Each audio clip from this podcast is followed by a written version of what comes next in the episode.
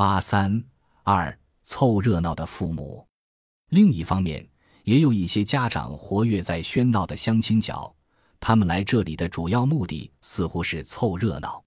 这类父母又可以分为两种：一种是自我消遣，他们对子女的婚事基本没有干预能力，也基本已经放弃干预，又不甘心。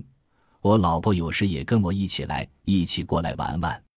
一方面呢，高兴高兴，这里环境也蛮好的，空气也新鲜。现在不同了，小姑娘三十多岁不结婚，男孩子四十多岁不结婚都出现了。有好的结婚，没有好的就不要结婚。反正现在的社会跟过去不同了，现在不结婚的也很多，结了婚不生孩子的也很多，无所谓。我们现在社会条件都好了吗？他们都有养老金、医疗保险、养老保险。对哦，我们年纪大的都是皇帝不急太监急。被访者 S 四幺 NXS，另一种是来到这里。他们多少抱着一种消遣别人的姿态。值得注意的是，他们在不同程度上对相亲角以及相亲这种择偶方式不甚信任，甚至对来这里帮助子女寻找配偶的父母们有些鄙视。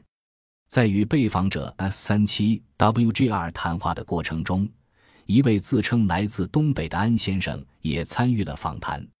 他四十八岁，女儿二十三岁，非常漂亮。目前在沪上某名校就读，从女儿考上大学那一年起，他便随之来上海生活，属于陪读一族。我这孩子这方面根本都不愁。她是女孩子嘛，我女儿就是说追她的人太多了，真的，那些男孩子都特别优秀，这些人她都不考虑。她今年也二十，八十六年生的，今年二十三岁。他都不考虑。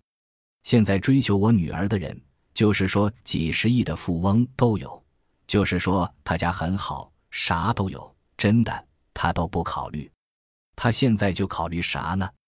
就是他自己的爱好，他自己的那啥。像你们就是说学习是吧？